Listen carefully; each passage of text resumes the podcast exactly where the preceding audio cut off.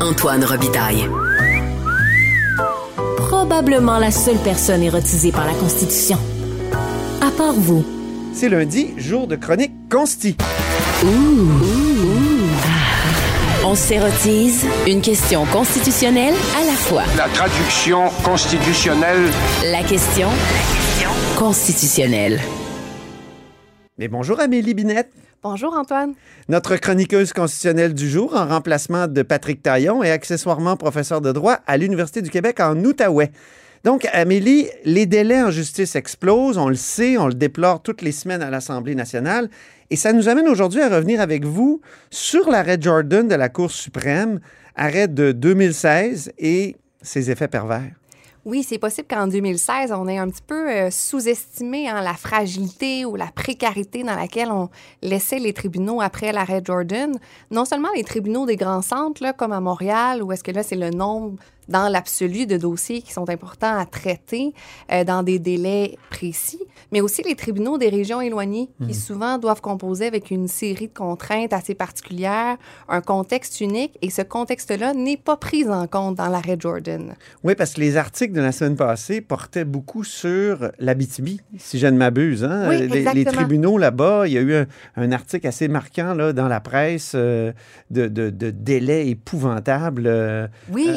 Euh, en Abitibi-Témiscamingue et dans le nord du Québec. Exactement. C'est ça, un article de Louis-Samuel Perron, donc dans les pages de la presse, qui faisait état de, de près de 126 causes criminelles qui avaient été abandonnées depuis mars 2023, donc depuis mars dernier.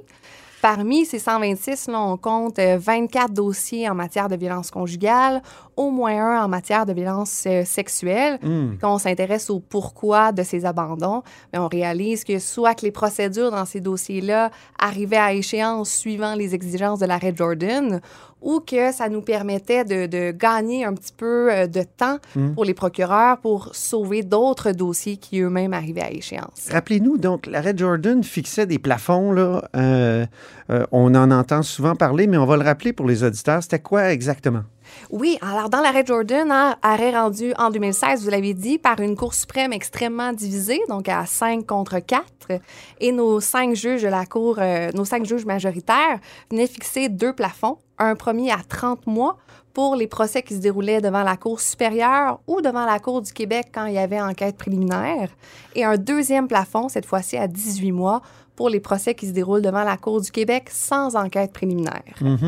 Et dans le fond, l'arrêt Jordan, ça découlait d'une interprétation de l'article 11B hein, de la Charte canadienne qui vient garantir un droit d'être jugé dans un délai raisonnable. C'est l'expression qu'on utilise dans la Charte. La Cour, depuis longtemps, hésitait à définir clairement dans un plafond les délais raisonnables. C'était pas la première fois qu'elle essayait de faire un, un électrochoc aux tribunaux pour euh, éliminer ces délais-là, puis respecter l'espèce de droit fondamental exprimé dans la Charte. Oui, absolument. On l'avait fait dans les années 90, mais là, c'était un cadre, euh, c'était une grille d'analyse beaucoup plus flexible. C'était pas une application mathématique de délai fixé d'avance. C'était vraiment des lignes directrices qui évoluaient selon les contextes, selon les régions aussi du Canada. Selon les régions. C'est Exactement. important, ça, quand on parle d'Abitibi-Témiscamingue, Oui. par exemple, aujourd'hui. Euh, alors que là, il y a vraiment des plafonds définis euh, clairement euh, par la Cour. Oui, c'est ça le changement de paradigme, hein, le- la, la grosse pierre qu'on a jetée dans la mort en Eh oui. 2016,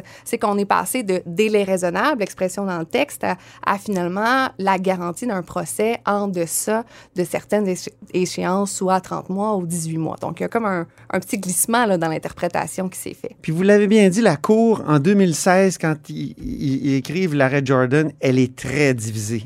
Même que vous me rappeliez à micro fermé euh, que le, le juge en chef était pas d'accord avec cette décision-là. Oui, absolument. Le juge en chef faisait partie des juges minoritaires et il avait inscrit dans les motifs euh, certains avertissements, dont celui où il faisait en sorte, où il, euh, il indiquait là, qu'on risquait d'être obligé d'abandonner les procédures dans des milliers de dossiers en raison de l'imposition de, pla- de plafonds fixes. Et il nous disait aussi que ça devait probablement être le travail des élus de fixer de tels plafonds ou à tout le moins que ça devait faire l'objet de débats dans la société société, ce qui n'a pas été le cas dans l'arrêt Jordan. Donc, c'était le juge Wagner là, qui disait ça. le juge Wagner, absolument. Ah, ça, c'est spectaculaire quand même. Euh, oui, avec du recul, c'est assez sage aussi. Exactement, exactement. Ben, Parce que là, on est face à, à des, à des causes abandonnées un peu euh, partout. Et euh, donc, là, on voit aussi que au sein même des tribunaux, il peut y avoir des désaccords. Or, quand, mettons, moi, j'avais fait un éditorial dans le temps pour dire il faudrait imposer une, adopter une loi dans laquelle il y aurait une clause dérogatoire pour ne pas appliquer Jordan tout de suite, donner un temps Mhm. au, au- au système de justice de, de- de retomber sur ses pieds après cette décision-là. Et, et, et- et on- les élus auraient fait un peu comme la minorité à ce moment-là. La minorité euh, au tribunal Oui. aurait dit, nous, on n'est pas d'accord avec ça. Oui, absolument, ça aurait été possible hein, de donner une période de cinq ans en utilisant la disposition de dérogation. C'est ça. Question de laisser le temps au système de s'adapter un petit peu. En tout état de cause, là, le gouvernement n'a pas rien fait après l'arrêt Jordan pour s'assurer de s'adapter aux exigences. Il a, euh, dans mes souvenirs, là, embauché euh, plusieurs procureurs au DPCP. Il a aussi embauché euh, des avocats à l'aide juridique, donc des effectifs Jordan, mais du côté de la défense cette fois-là, pour s'assurer de maintenir le rythme.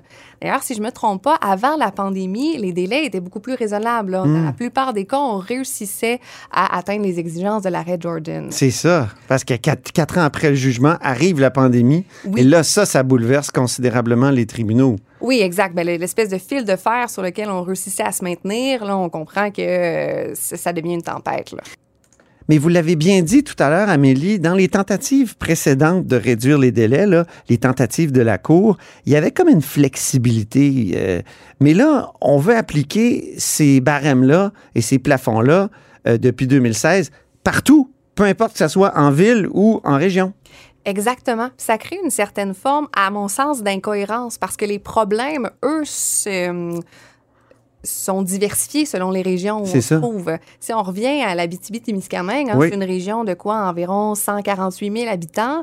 On prenez un accusé qui est libéré, par exemple, dans, euh, à Ville-Marie. Ville-Marie, qui est une ville de 2500 habitants. Ben, statistiquement, il a beaucoup plus de chances de recroiser à l'épicerie ou dans la rue Ah le ou la plaignante dans son dossier. Ben Là, oui. Maintenant, un crime, c'est un crime, là, peu importe qu'il se commette à Montréal ou euh, au Témiscamingue ou à Québec. Euh, Mais euh, dans les régions éloignées, avec des régions assez peu densément peuplées, ben, ça crée une dynamique dans les communautés qui est tout autre. ça, ça met aussi en péril un petit peu la confiance dans le système de justice. hein. On, on dit quoi aux enquêteurs qui montent les dossiers? On dit quoi euh, aux intervenants, aux intervenants qui travaillent dans les CALAC, dans les CAVAC, quand ils accompagnent, par exemple, les femmes qui veulent porter plainte en matière de violence conjugale ou sexuelle? On abandonne des procédures criminelles, non pas parce que la, la cause n'est pas assez forte, mais parce que la justice n'est pas capable de les traiter dans les délais. Un élément de découragement qui s'installe aussi. En effet. Donc, les, les causes euh, de l'arrêt des procédures dans les 126 dossiers, euh, arrêtons, arrêtons-nous à, à ces causes-là un petit peu. Elles sont multiples. là. Oui, elles sont multiples elles sont difficiles à régler. Euh, c'est pas par un coup de baguette magique qu'on peut qu'on peut y parvenir. Là, il y a des causes euh, plus régionales, donc qui sont propres à l'Abitibi-Témiscamingue, et il y a des causes un peu plus nationales qui sont similaires dans l'ensemble euh, des palais de justice. Donc, si on prend nos causes nationales, ben rappelez-vous. À l'automne 2022, hein, la juge en chef de la Cour du Québec, Lucie Rondeau, elle prend la décision euh, unilatérale de diminuer le nombre de jours d'audience pour les juges. Donc, Le jour d'audience. Donc, exactement. on- les juges siègent moins souvent. Oui, avant, un juge de la Cour du Québec siégeait deux jours pour un jour de délibéré, donc préparation, rédaction de dossier. Et après la décision de la juge, tout à coup, le ratio tombe à un pour un. Donc, un jour d'audience pour un jour de délibéré. Alors, évidemment, ça diminue le nombre de jours d'audience, donc ça ralentit le rythme des procès. Mhm. Bon, je pense que c'est en avril 2023, la juge en chef va parvenir à une entente avec le ministre de la Justice pour augmenter le ratio. Sauf que du mois de septembre 2022 à avril 2023, ben, on a accumulé un important arriéré de dossiers. Là, on l'avait vu venir. On a pris du retard énormément. Exactement, c'est ça. OK. Donc, ça, c'est une cause, une des causes nationales des retards. Oui, c'est ça. Ajouté à ça, dans l'entente, il y avait, on prévoyait la nomination de nouveaux juges pour régler en partie le problème. Mais avant que les juges arrivent sur le terrain, siègent sur le banc, ça prend un certain délai. Euh, ajouter, bon, les récents concours qui parfois font l'objet d'un réaffichage, donc on ne parvient pas à trouver un candidat pour combler le poste. Puis évidemment, ben, il y a la pénurie de personnel là, qui touche l'ensemble des secteurs, dont le système de la justice. Ben oui. On pense aux greffiers, aux adjointes à la magistrature. Donc ça, c'est vraiment les causes qui sont, euh, qui sont présentes sur l'ensemble du territoire québécois. OK. Puis il y a des causes régionales aussi? Euh, oui, il y a d'importantes causes régionales là, en Abitibi-Témiscamingue. C'est un district qui a fait l'objet d'une augmentation, en fait, d'une explosion du nombre de dossiers en matière de protection de la jeunesse. Ah. Et là, ça place le juge coordonnateur dans un dilemme un peu impossible. Hein. Soit il augmente le nombre de juges en matière criminelle ou soit il l'augmente en matière de protection de la jeunesse. OK. On le comprend, il choisit la protection de la jeunesse. Mais en tout état de cause, ça fait ralentir aussi les, procès en matière criminelle. Euh, bon, les juges sont pas non plus exempts de départ à la retraite, de congé de maladie. C'est ce qui s'est produit euh, en Abitibi. Mm-hmm. Et il euh, faut savoir que les 13 juges de la Cour du Québec là-bas, ils gèrent aussi la Cour itinérante au Nunavik. Ah oui. Et là, on a tout un ensemble de problèmes particuliers au Nunavik, notamment le, manque cruel d'espace, de, locaux dans le palais de justice de Kuujjuaq. Euh, ça, ça serait probablement à Québec d'ouvrir des nouveaux locaux, d'investir. Euh, et, là, c'est la responsabilité sans doute du ministre. Oui, absolument. Il faut agrandir les palais de justice à ce moment-là, mais il faut encore une fois redoubler d'efforts pour trouver du personnel, pour combler les postes de greffiers, etc. Euh, puis, dans le nord du Québec, on a un très gros roulement chez les avocats de la défense. Hein. On a de la difficulté en matière de rétention.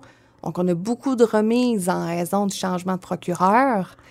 Et finalement, ben, on a des problèmes qui traînent depuis des décennies de surjudiciarisation. Ah oui, la surjudiciarisation. Oui, je lisais au C'est un beau, euh, c'est un, beau, euh, une course à obstacles comme mot. Oui, absolument. oui, c'est vrai. Surjudiciarisation. Donc, on, fait trop dans le juridique.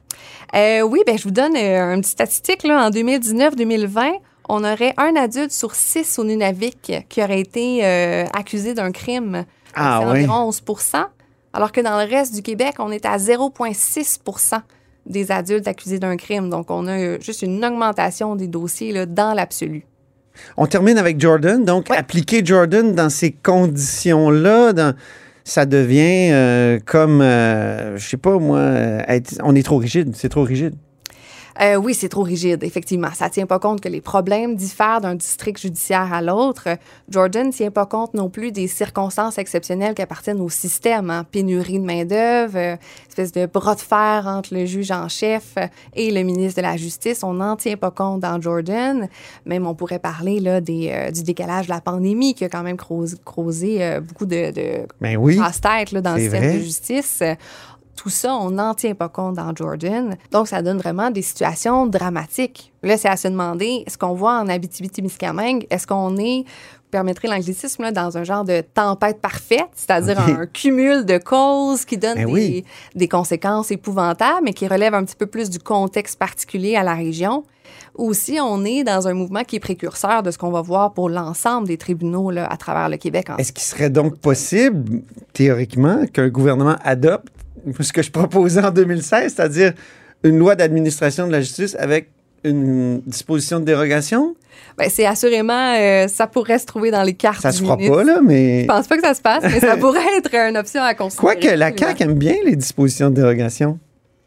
Oui, vous avez raison, ça ne serait pas sa première, à tout le moins. Merci beaucoup, Amélie Binette. Merci, Antoine. Je rappelle que vous êtes professeur de droit à l'Université du Québec en Outaouais et aujourd'hui, notre chroniqueuse consti. Et c'est ainsi que se termine La Haut sur la Colline en ce lundi. Merci beaucoup d'avoir été des nôtres. N'hésitez surtout pas à diffuser vos segments préférés sur vos réseaux. Ça, c'est la fonction partage. Ça n'a pas nécessairement besoin d'être sur Meta. Là. Ça peut être ailleurs. Euh, une chaîne de courriel, par exemple. Je vous dis à demain. Cube Radio.